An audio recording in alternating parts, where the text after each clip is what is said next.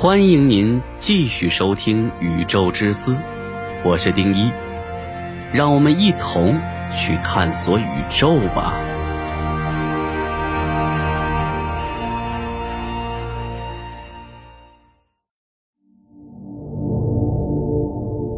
薛定谔的猫到底说明了什么？它是正确的概念，还是荒谬的概念？薛定谔的猫来源于量子的不确定性。在盒子中，如果放射性原子衰变，猫就会死；如果没有衰变，猫就会活下来。这只猫给科幻作者提供了素材，也把量子力学蒙上了一层神秘的阴影。今天，我们就来揭开它的面纱，聊聊猫背后的真相是什么。双缝干涉。薛定谔的猫源于双缝干涉实验，向两个细细的、间隔很近的缝隙发射一些光线，然后会观察到另一边屏幕上呈现出的干涉条纹，即分别穿过两个缝隙的光波发生了相互作用，产生了干扰。如果发射的是大量的粒子，也会出现明亮相间的干涉条纹。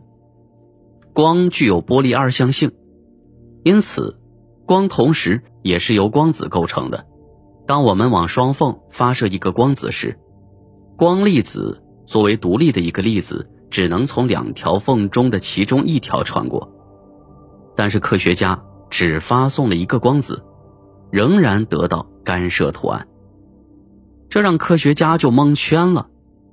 干涉的情况最起码需要两个粒子通过不同的缝隙发生干涉，那么单个的粒子是如何完成干涉的？基于这样的实验结果，我们只能得出一个粒子同时穿过了细缝 A 和细缝 B，就如同它在选择细缝前出现了一个分身进入了另外的一个缝隙。想要搞清楚这件事情。也很简单，看看观测观测就知道了。然而情况并没有那么简单。当科学家对粒子的运动轨迹进行监测的时候，发现当发射出一个粒子时，粒子乖乖地选择一条缝隙通过，并且在屏幕上留下一个亮点儿，干涉消失了。这个实验说明了，我们如果不去观察粒子。那么粒子通过缝隙 A 的概率是百分之一百，通过缝隙 B 的概率也是百分之一百。当我们进行观察时，如果缝隙为两个，那么粒子通过任何一个缝隙的概率则是百分之五十。同时，也意味着观测会改变结果。那么，在什么条件下观察会改变结果？观察对量子产生了什么影响？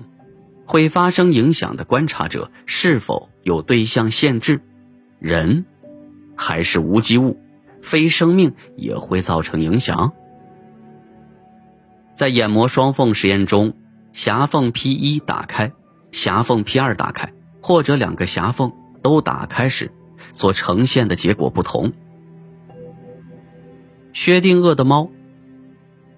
薛定谔提出猫的思维实验，把双缝实验过渡到宏观层面，建立了一个封闭的盒子。盒子里面有一个量子系统及放射性原子。当原子衰变时，量子系统就会释放毒气。盒子里有一只猫会被毒死。在一个半衰期之后，猫是死是活？这就是薛定谔的猫思想实验。打开盒子，等同于双缝实验中的观察。一，你会发现放射性原子衰变，猫死了。二，你会发现一只活猫，放射性原子还没有衰变。这就如同双缝干涉实验，原子衰变的概率是不确定的，原子同时处于衰变态和非衰变态的叠加状态。而原子的衰变控制毒药释放与不释放，毒药的状态又决定了猫的生死。那么猫本身必然处于量子叠加态。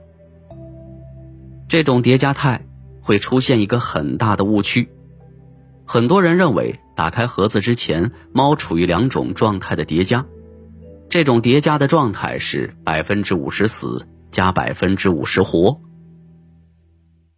薛定谔设计了这个思想实验，但他并没有声称猫本身会处于量子态的叠加状态，即既死又活。就像在双缝实验中，我们没有观察光子得到的干涉结果一样。他与爱因斯坦一样，认为在打开盒子之前，生死已定，即百分之五十死，百分之五十活。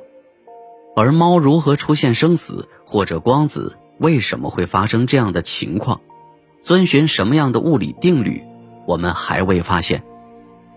它真正的目的是为了说明有些人误解了量子力学，得出一个荒谬的结论：盒子里是一只既死又活的猫。换句话说，量子系统实际上可以用所有可能的概率加权叠加。观察或者测量总是显示一个且只有一个确定的状态。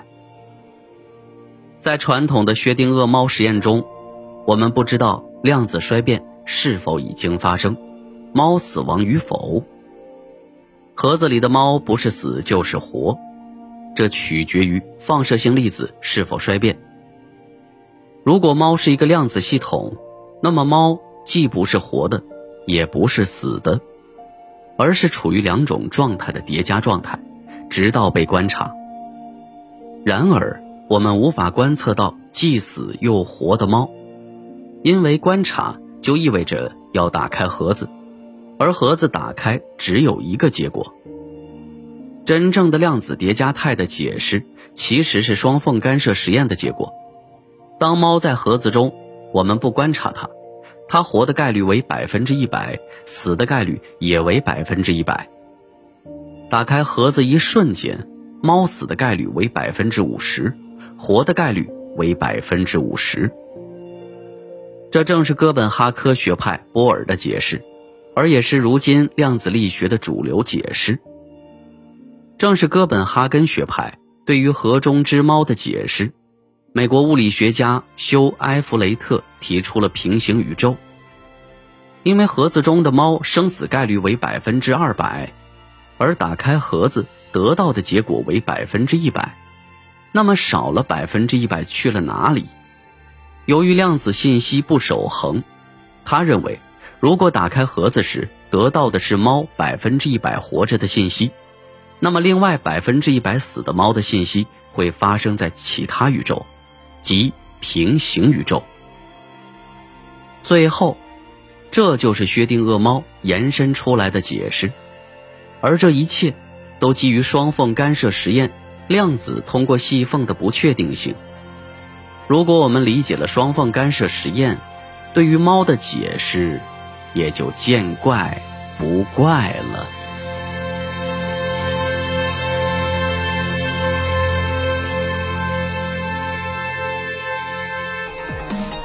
好了，以上就是本期的宇宙之思节目，我是丁一，喜欢的话点击订阅不迷路。宇宙之思，让您了解更多的宇宙知识。